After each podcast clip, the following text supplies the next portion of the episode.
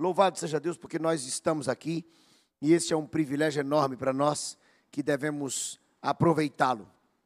Ah, nós temos nos cultos da manhã estudado aí cronologicamente ou progressivamente o quarto evangelho ou o evangelho de João. Então eu convido você a abrir em João capítulo 6. E por favor acompanhe a leitura que eu farei a partir do verso número 22. Eu lerei até o verso número 40. Diz assim nas Escrituras: No dia seguinte, a multidão que ficara do outro lado do mar notou que ali uh, não havia senão um pequeno barco e que Jesus não embarcara nele com os seus discípulos, tendo estes partido sós. Entretanto, outros barquinhos chegaram de Tiberíades, perto do lugar onde comeram o pão, tendo o Senhor dado graça. Ouvindo, pois, a multidão que Jesus não estava ali, nem os seus discípulos, ah, tomaram os barcos e partiram para Cafarnaum, à sua procura. Verso 25, os irmãos. E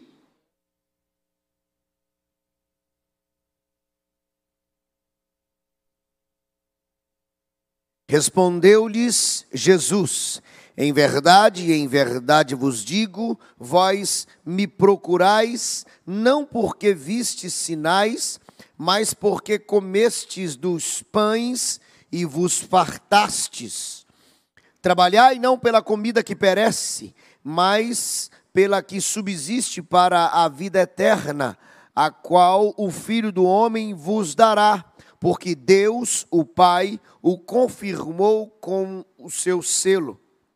Dirigiram-se, pois, a ele perguntando: Os irmãos, que Respondeu-lhe Jesus: A obra de Deus é esta, que creiais naquele por, uh, que por ele foi enviado. Então lhes disseram eles, os irmãos,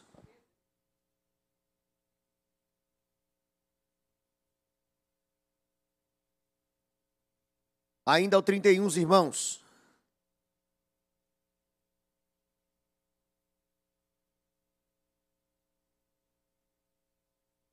Replicou-lhes Jesus: Em verdade, em verdade vos digo, não foi Moisés quem vos deu o pão do céu. O verdadeiro pão do céu é meu Pai que vos dá. Porque o pão de Deus é o que desce do céu e dá vida ao mundo. Então lhe disseram: Vocês. Declarou-lhes, pois, Jesus: Eu sou o pão da vida. O que vem a mim jamais terá sede, e o que crê em mim jamais, ou jamais terá fome, e o que crê em mim jamais terá sede. Porém, eu já vos disse que, embora me tenhais visto, não credes. Todo aquele que o Pai me dá, esse virá a mim, e o que vem a mim, de modo nenhum o lançarei fora. Porque eu desci do céu não para fazer a minha própria vontade, e sim a vontade daquele que me enviou. E a vontade de, que, de quem me enviou é esta: que nenhum eu perca de todos os que me deu. Pelo contrário, eu o ressuscitarei no último dia. De fato, a vontade de meu Pai é que todo o homem que vir o Filho e nele crer tenha a vida eterna, e eu o ressuscitarei do último dia. Louvado seja Deus pela Bíblia, louvado seja o Senhor pelo privilégio de podermos ler assim livremente a palavra do Senhor. Gente, é uma bênção você poder ter a Bíblia nas mãos e poder lê-la em qualquer lugar, a qualquer momento. É uma benção no Brasil ainda termos esta liberdade. É porque nós nos acostumamos com isso. Mas é um privilégio ainda termos essa liberdade na nossa nação. Que o Senhor, por sua misericórdia, nos conserve assim, mas acima disso nos ajude a aproveitar dia a dia o privilégio de podermos estudar as Escrituras.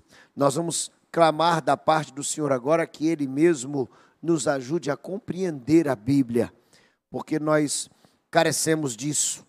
Sem iluminação do Espírito Santo do Senhor, não somos capazes de compreender as coisas espirituais. Eu convido você a fechar os seus olhos nesse momento. E eu convido o presbítero Edilson que nos dirija a Deus em oração, clamando que o Senhor nos ajude a compreender a palavra do Senhor.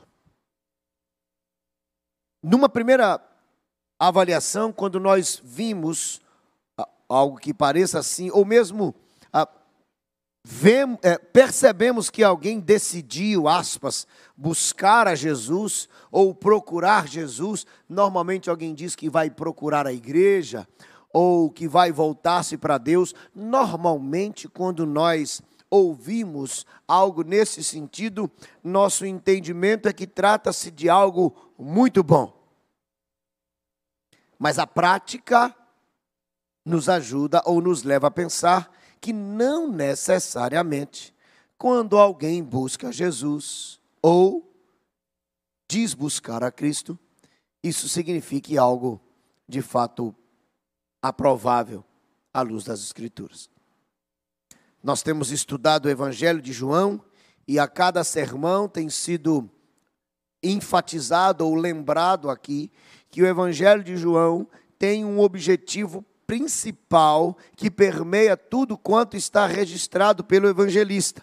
E tudo quanto foi registrado pelo evangelista João tem o objetivo de apontar as verdades sobre Cristo, sendo ele o, o enviado de Deus, a única esperança de salvação. Tudo quanto o evangelista registrou tem esse propósito ah, geral e pontual. Nos últimos sermões, nós ouvimos aí mensagens em duas passagens extremamente conhecidas. Uma delas, ou a primeira delas, é quando Jesus faz o milagre da multiplicação de pães e peixes. É, e ele fez isso para que fosse reconhecido que ele era o Cristo. E isso aconteceu na vida de muitos. Ah, na sequência desse fato, o que nós temos é aquele episódio intrigante em que Jesus, de forma extraordinária uh, e sobrenatural, anda sobre as águas. E isto é mais um marco. Mas uma coisa curiosa, curiosa neste segundo uh, evento que nós ouvimos recentemente pregação nele, é o que vem depois dele e que está exatamente iniciando na perícope que nós vimos agora há pouco, ou que nós lemos dos versos 22 a 25, nós temos o cenário agora, ou um outro cenário construído diante de nós. Por favor, volte os olhos para o texto. No texto diz que é no dia seguinte, no dia seguinte do que aconteceu recentemente, que está, já foi citado para vocês aqui agora. A multidão que ficara do outro lado do mar notou que ali não havia senão um pequeno barco e que Jesus não embarcara nele com os seus discípulos. Lembram-se que os discípulos embarcaram sozinhos, Jesus não foi com eles no barco. Só tinha um barco, os discípulos foram sozinhos e aquela a parte da multidão que foi alimentada havia notado isso. É, é, tanto que Jesus não foi com os discípulos que o episódio foi que Jesus os encontra andando sobre o mar. E eles ficaram encucados com isso. E o texto ainda continua e diz assim: Entretanto, outros barquinhos chegaram de Tiberíades, perto do lugar onde comeram o pão, tendo o Senhor dado graças. Só que a multidão, olha o verso 24. Quando, pois, viu a multidão que Jesus não estava ali, nem os seus discípulos, tomaram os barcos e partiram para Cafarnaum. Olha o destaque do texto: a sua, a sua procura. Eles então estão, eles vão ao encalço, eles vão à procura de Jesus. Eles buscam a Jesus. Por favor, leiam novamente agora o verso 25. O que diz o verso 25? E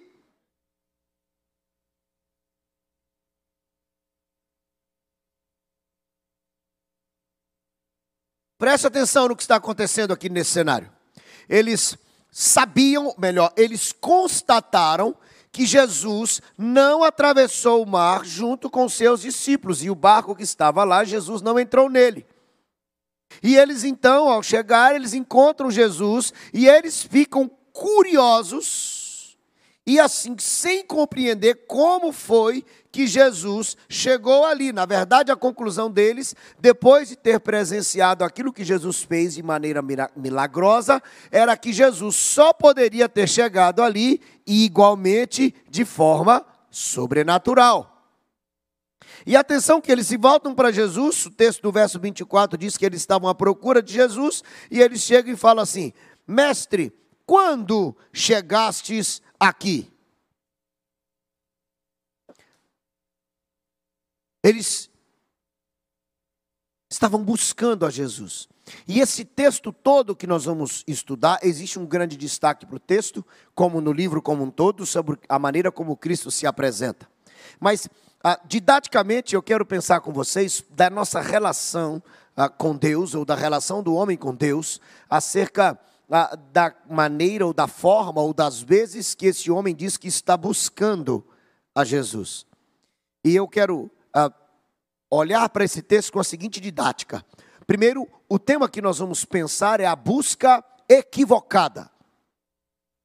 A busca equivocada é exatamente isso. A busca equivocada de Jesus. E a didática vai ser o seguinte: eu vou apresentar para vocês a razão que eles buscam a Jesus, e logo em sequência a advertência que Jesus faz à razão equivocada que eles apresentam.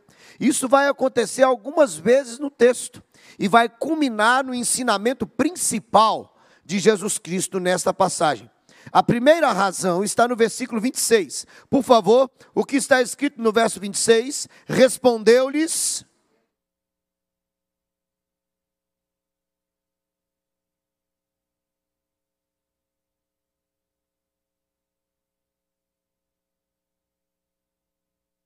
A busca equivocada, a primeira razão equivocada que eles apresentam é que eles buscavam Jesus com foco naquilo que eles podiam receber dele. Jesus disse assim para eles: Olha, sabe qual é o problema de vocês nessa busca que vocês fazem a mim? É que vocês não estão atrás de quem eu sou, vocês estão guiados pelo estômago de vocês. Vocês estão atrás de mim porque vocês comeram. Em outras palavras, Jesus está mostrando que eles ah, o estavam buscando por causa do interesse material. Temos falado sobre isso constantemente aqui. E agora o texto nos faz falar sobre isso novamente. Eu não creio em coincidência. Eu creio em providência. E na busca equivocada, equivocada destes que estão no encalço de Cristo, é que eles estavam atrás do Deus homem por causa daquilo que ele podia dar a eles. Recentemente lhes havia alimentado. E eles ficaram tão mexidos com isso, que eles foram atrás de Jesus para receber dele algo mais. Esta era a razão.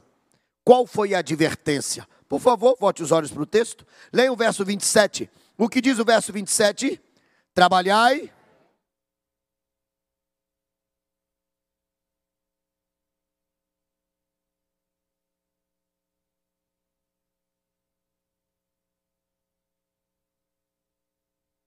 Preste atenção aqui em mim. É, Jesus está dizendo que eles não deveriam trabalhar para ter dinheiro e comida dentro de casa? É isso? É isso que vocês leram aí? Não é isso que está escrito na sua Bíblia? Jesus está falando aí, trabalhai é, não pela comida que perece.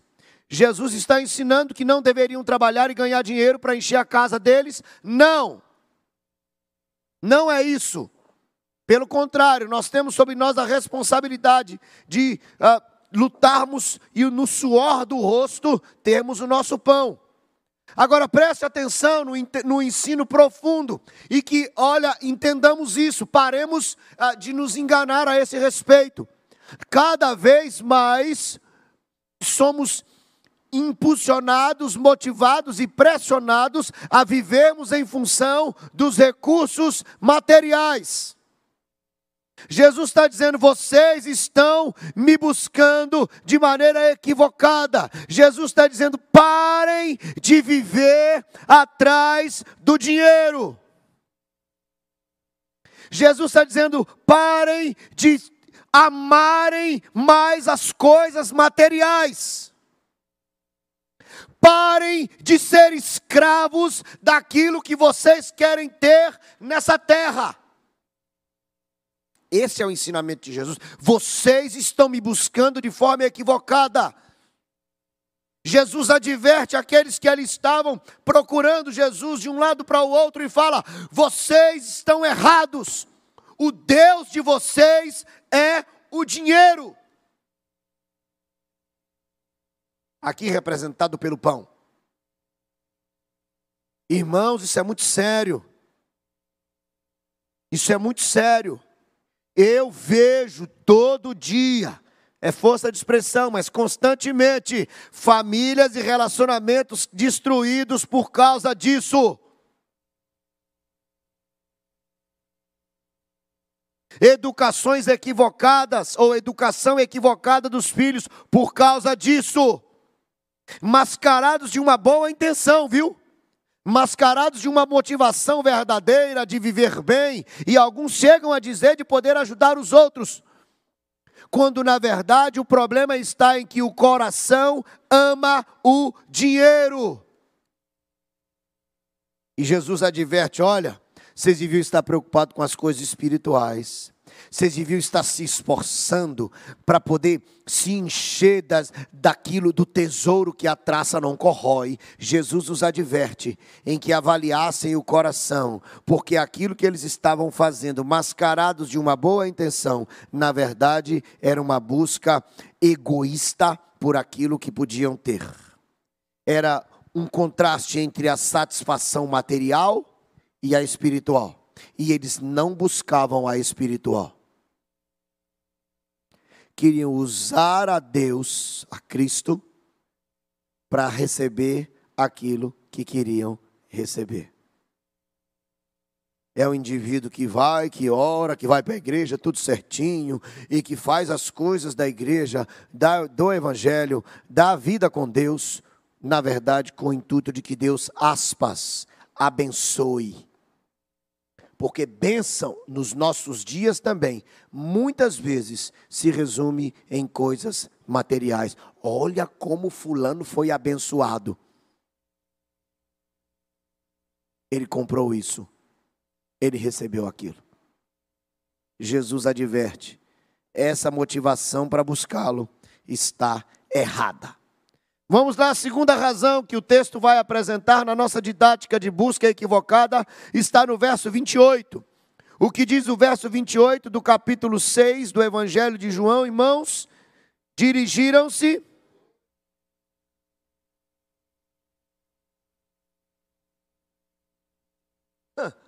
Olha aqui a razão que eles, que eles apresentam. Primeiro, eles estavam focados naquilo que podiam receber, egoístas. Agora eles estavam buscando a Jesus, ou melhor, eles ah, são confrontados ou serão confrontados por uma outra razão. Eles estão nessa relação com Cristo nesse momento por aquilo que eles podiam fazer. E eu estou falando de maneira arrogante de maneira egoísta, mais uma vez. No primeiro momento queriam receber alguma coisa, e agora, quando são questionados por Cristo, Cristo fala assim: vocês deveriam trabalhar por outro tesouro. Aí ele se volta e fala assim: o que então a gente pode fazer? Jesus, que lhe sondava o coração, os chama a atenção, porque o sentido da pergunta que eles fazem é o seguinte: diga-nos que obras Deus quer que nós vamos realizar. O sentido do que eles perguntam a Jesus é o seguinte: nós somos capazes de fazer qualquer coisa que Deus quer que nós façamos. Então diga aí, o que que Deus quer que nós façamos, nós vamos fazer. Jesus os adverte. Por favor, versículo 29. O que está escrito no versículo 29 de João, capítulo 6? Respondeu-lhe Jesus: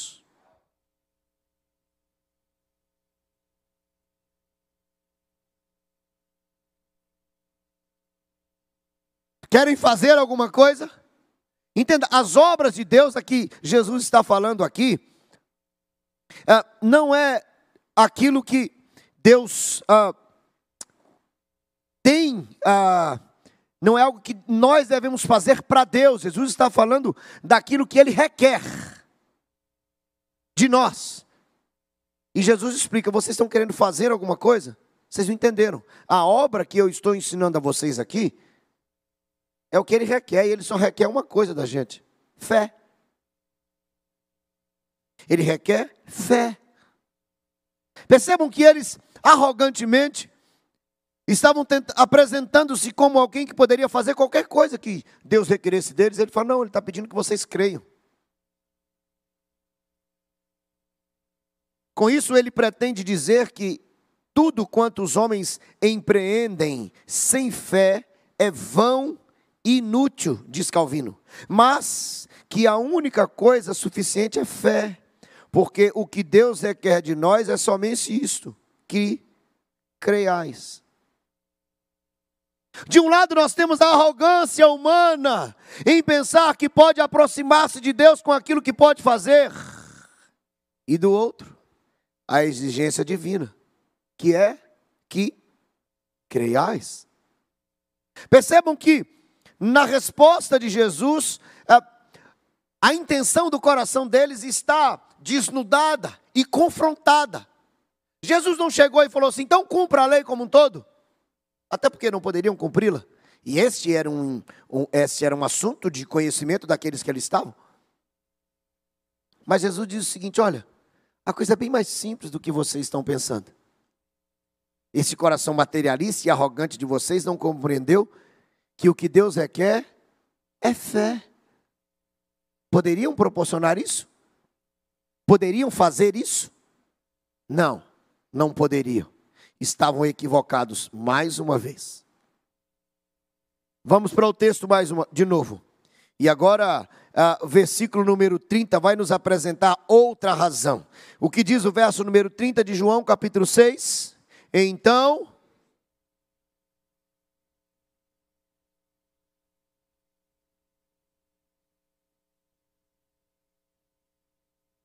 Olha só que interessante. Nessa busca equivocada, primeiro, eles demonstram que estavam buscando a Jesus pelo que podiam receber. Depois, pelo que podiam fazer. E agora, pelo que podiam ver. Percebem que eles estão questionando o Filho de Deus o tempo inteiro? E a centralidade deles, o ponto de partida e de chegada deles era o mesmo. Qual? Eles mesmos. Eles se voltam e falam assim: então tá bom. É, então mostra, por favor, é, o que é que os, você ou o Senhor tem para nos mostrar. No versículo 30 que vocês leram, ele fala assim: qual é o sinal que você vai fazer? Pera, pera só um pouquinho. Jesus há pouco não tinha pegado cinco pães e dois peixes e alimentado uma multidão? Não, não tem muito sentido essa pergunta, tem? Porque o sinal havia dado há pouco. Olha que coisa interessante, porque quando eles se voltam para Jesus, eles mostram-se profundamente equivocados. Porque o pensamento deles continua materialista. Verso 31 diz o que, por favor, irmãos? Nossos pais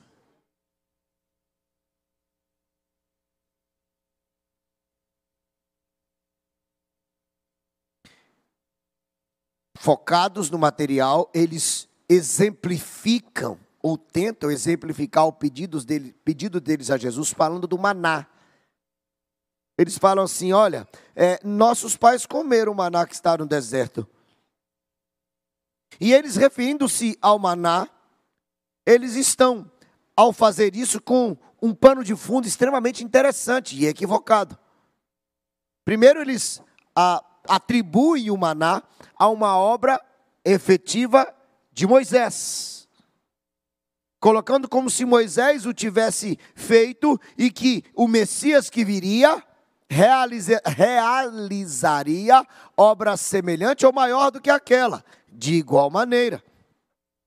Sabe uma outra coisa curiosa? Que eles criam que ah, havia sido escondido uma panela com maná quando da distribuição do templo.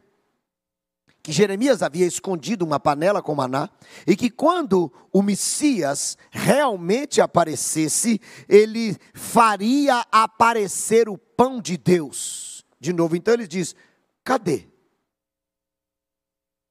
Faz o que nós estamos requerendo para que nós creiamos que você é o Messias. Eles queriam ver o que eles queriam ver. Entendeu não? Já viu isso? Estamos diante de uma situação difícil, por exemplo, de enfermidade, que é um dos assuntos mais presentes, por causa do coronavírus e agora da variação do vírus. E aí nós chegamos diante de Deus e fala assim, ó, tô doente, ou então meu parente está doente, meu amigo está doente, mostra que o Senhor é Deus e cura ele. Hã? Parece uma oração tão. Né? Desde quando? Desde quando? Em vez de eu advertir, deixa Jesus fazer isso. Leiam, por favor, versos 32 e o 33. Replicou-lhes Jesus.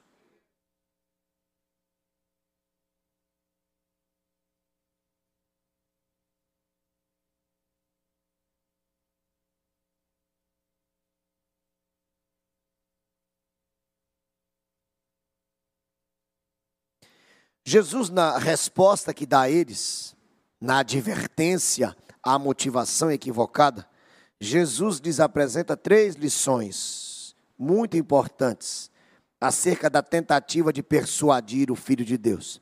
A primeira delas, ele diz: Não foi Moisés quem deu maná, foi Deus.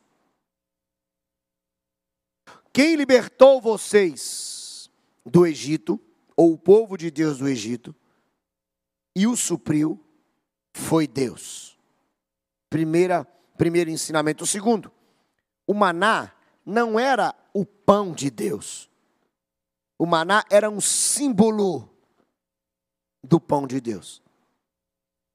E o terceiro ensinamento, e esse é o mais contundente, é que o pão de Deus era aquele que havia descido dos céus e que estaria entre os homens para suprir-lhes de forma total e suficiente. E ele está falando de quem? De si mesmo. Jesus os adverte acerca da cegueira espiritual. Eles queriam ver uma coisa ah, extremamente equivocada e que não estava dentro daquilo que Deus de fato tinha como objetivo, não apenas de fazer, mas que se fosse cumprido. Estavam cegos espiritualmente pedindo para ver, mas eles só queriam ver aquilo que eles queriam ver. Percebam que coisa mais moderna mais atual. Quando nos aproximamos de Deus, querendo ver em Deus aquilo que nós estabelecemos que Ele faça, ou que Ele nos mostre. Enfim, só queremos receber de Deus e ver dele coisas boas. É aquela velha e costumeira prática da caixinha de promessas. Já viu? Quem aqui já teve uma caixinha de promessa? Vai, assume aí. Caixinha de promessa. Pronto. É, você já tirou na caixinha de promessa alguma coisa que você fala misericórdia? Isso eu não quero para mim, não. Já tirou, não? Caixinha de promessa é só coisa boa, gente. Caixinha de promessa é você abre o negócio e fala assim: e o meu Deus, segundo a sua riqueza e glória, glória há de suprir em Cristo Jesus todas as vossas. Aleluia. Deus falou comigo hoje de manhã. Caixinha de promessa, você tira um, um, versículo apavorado, preocupado em pagar as contas e sai assim: O Senhor é o meu pastor e nada me faltará. Aí você fala: Tomei posse da benção. Tá rindo, né, filho? É para chorar. Porque eu tive um eco aí. Foi Guga? Que massa. É para chorar mesmo, meu filho. Ó eles se aproximam de Jesus. Estou buscando a Deus. Eu estou buscando o Senhor, eu estou buscando para Ele me mostrar o que eu quero ver. Quem é Deus nessa história? Percebam, presta atenção. Os textos que eu disse e outras tantas promessas que eu poderia citar não estão equivocadas em si, tá? Pelo amor de Deus, isso é palavra de Deus. Agora, isso não pode ser tirado do contexto para satisfazer aquilo que nós queremos. Quem é que quer pegar uma, uma caixinha de promessa? Segunda-feira pela manhã, ainda pastor, ainda é folga pastoral, então segunda não serve de exemplo para nós. Mas para a grande maioria das pessoas, aí sai do domingão e vai para casa e faz as coisas. Aí chega amanhã, segunda-feira. Aí chega na segunda-feira, tem alguns que pegam a segunda-feira e falam: Meu Jesus, chegou a segunda-feira. Aí ele vai para a caixinha de promessa. Quem é que quer pegar uma, uma promessa dizendo assim: Vai ter com a formiga, ó preguiçoso? Hã? Não, isso não é palavra de Deus, não é Satanás que conhece a Bíblia usando erradamente. Não é não, gente. É porque nós queremos ver de Deus o que nós queremos ver de Deus. E muitas vezes nós buscamos o Senhor com esse intuito. Era isso que esse povo estava fazendo. Eles falaram assim: então mostra para a gente que você é o Messias mesmo, do jeito que a gente estabeleceu que você tem que mostrar. Jesus disse: vocês não entenderam nada. Vocês já têm tudo diante dos olhos de vocês, mas estão cegos. Já entenderam que a busca foi equivocada, não? Vamos para a principal razão, ou melhor, para o, o, o, último aspecto da razão e advertência. Versículo número 34. Agora, gente, eles entenderam. Eles entenderam. O que diz o verso 34? Então. Eita, viu como eles compreenderam as verdades espirituais agora? Viram? Lembram de um outro episódio, agora não com, com, com um grupo ou com pessoas, mas com uma pessoa. Lembra-se do encontro de Jesus Cristo com a mulher samaritana? Lembram-se? Jesus encontra com ela no poço e fala: Me dá água. Ela fala: Eu vou te dar água, mas eu sou mulher. Você... É? Aí Jesus fala: Se você soubesse quem eu sou, você que ia me pedir água e eu ia te dar água, que nunca mais você ia ter sede. Aí ela abriu os olhos espirituais e falaram: Nossa. Ela fez isso? Não. Ela virou e falou assim: Peraí, se esse homem, não sei nem quem é, mas ele tem uma água que eu vou beber e eu não vou ter sede nunca mais, eu não vou precisar voltar nesse poço, não vou precisar carregar o cântaro na cabeça, eu não vou precisar vir aqui debaixo desse sol, eu não vou precisar de nada disso. Ela fala: vai, me dá dessa água, vai. É a mesma coisa que está acontecendo aqui, gente. É a mesma coisa. Onde é que estava o foco deles? Naquilo que eles podiam ter. E de forma definitiva, e acabou-se. Jesus fala assim: ó, vocês não entenderam nada sobre o pão do céu. Aí ele fala: então me dá desse pão, que eu não quero mais ter fome. Já pensou? Você come um, passa ali, compra um sonho de, de doce de leite. Eu gosto, hein? Hum, deu até água na boca. Aí você come aquele negócio gostoso, nunca mais você vai ter fome. Nunca mais. Resolveu não? Era isso que eles estavam querendo.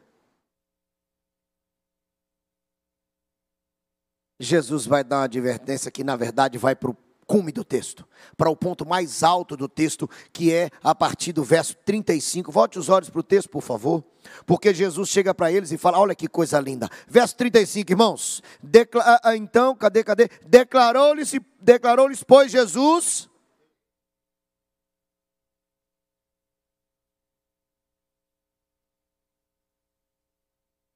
Percebam que ele usa fome e sede e que comumente é usado nas escrituras para falar sobre realidade espiritual, é de necessidade, porque isso é uma coisa que a gente entende muito, não é verdade? A gente entende muito sobre fome, sobre comer e beber, porque isso está intrinsecamente ligado àquilo que nós estabelecemos como mais importante para nós, o que podemos ter. E Jesus que usa essa figura, inclusive figura essa muito forte, o Evangelho de João, eu já citei aqui o encontro com a samaritana, a água. E agora nós estamos, tivemos há pouco uh, ele com, suprindo de comida. E aí Jesus fala o seguinte: Eu sou o pão que desceu dos céus. Agora foi objetivo. Vocês não entenderam, não? Eu vou desenhar para vocês. Jesus agora escancara e fala: Ei, vocês são devagar demais para entender. Olha para mim, eu sou o pão que desceu do céu. Eu é quem vou suprir vocês totalmente.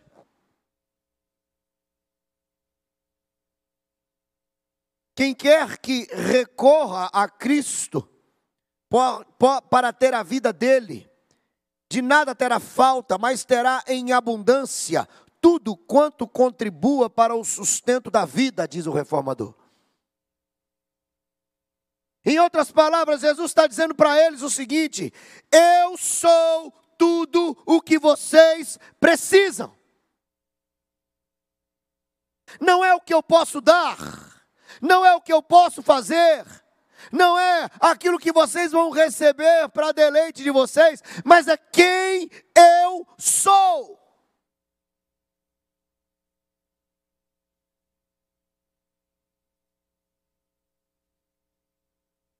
Me permitam citar um outro estudioso, Carson, que eu respeito muito.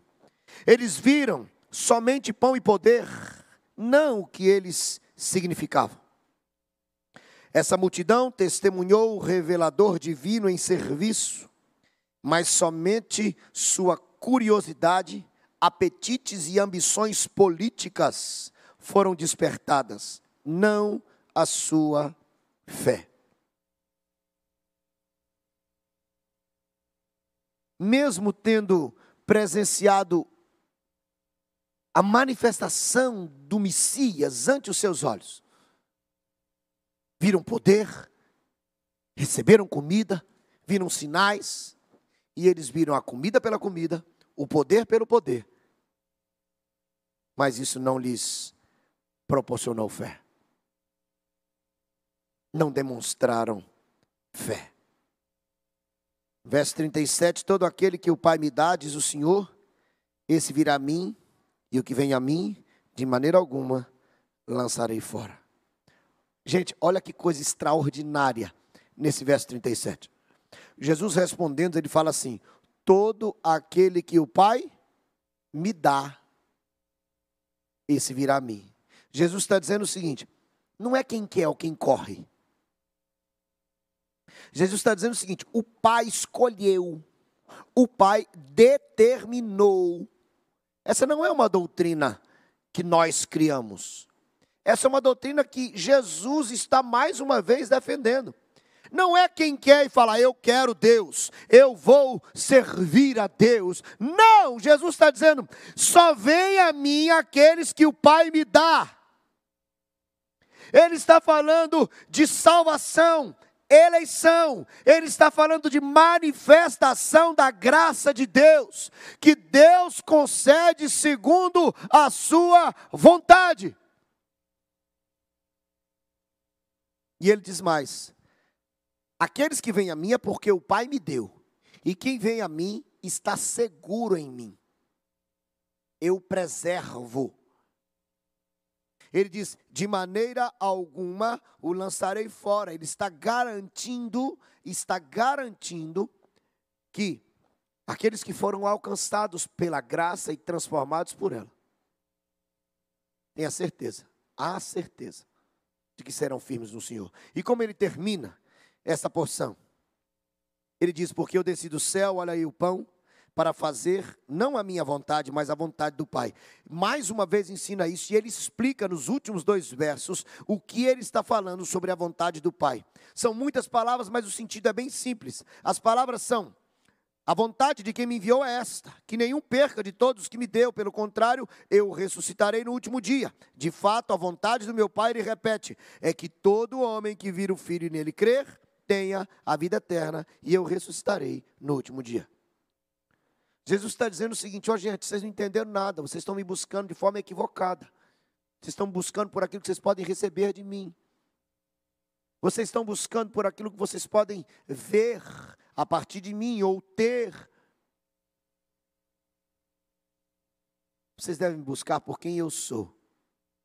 Eu sou o enviado de Deus, ele diz. Eu sou aquele que mata a sede e a fome, eu sou aquele que abre os olhos. Jesus se volta para aqueles que estavam diante dele e diz para eles o seguinte: Eu vim para cumprir a vontade do Pai. Sabe qual é a vontade do Pai? É a salvação de todos aqueles que foram escolhidos. Ele diz mais: vai ter aquele dia que eu vou, inclusive, ressuscitá-los para o gozo eterno. Esse mesmo Jesus que é juízo para os que se perdem. Tesouro na terra, tesouro nos céus. Eles buscavam a Jesus de maneira equivocada. Deixa eu fazer uma pergunta. Pelo que buscamos a Jesus? Por que estamos aqui? Estamos querendo dele. De verdade. Será que queremos comida? Dinheiro? Será que queremos ver coisas extraordinárias? Será que queremos status, autoridade? Será que queremos a bajulação? Será que queremos aquele sentimento arrogante de sermos melhor do que as outras pessoas que não buscam a Jesus? Ou será que buscamos a Jesus por quem Ele é? Porque Ele é Deus, porque Ele é o nosso Senhor, é o nosso Salvador, porque a vontade dele é boa, perfeita e agradável? Será que nós o buscamos porque fomos de fato convencidos e convertidos por ele pela graça e entendemos que ele é o nosso Senhor e que devemos adorá-lo? O que eu estou tentando dizer é que nós não podemos buscar a Jesus de maneira equivocada. Porque eles são do nosso coração. Que Deus nos ajude e nos livre de o buscarmos equivocadamente. Para a glória e honra do nome dEle e para o nosso bem. Vamos orar? Gostaria que você fechasse seus olhos um pouquinho e falasse com Deus.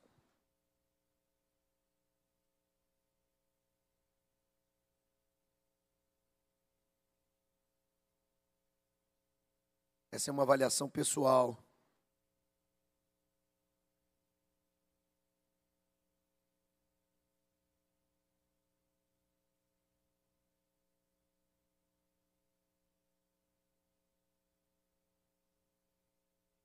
Exaltado seja o Senhor, pão do céu. O Cristo que veio, que nos reconciliou. Ajuda-nos, Deus, a buscarmos o Senhor da maneira como o Senhor requer que nós busquemos. Livra-nos das motivações escusas, equivocadas, maldosas, interesseiras, egoístas, arrogantes e ajuda-nos a sermos daqueles que buscam o Senhor, como os que adoram em espírito e em verdade. Para que sejamos encontrados aprovados, fiéis e que o Senhor seja glorificado em todas as coisas. Em nome de Jesus. Amém e amém.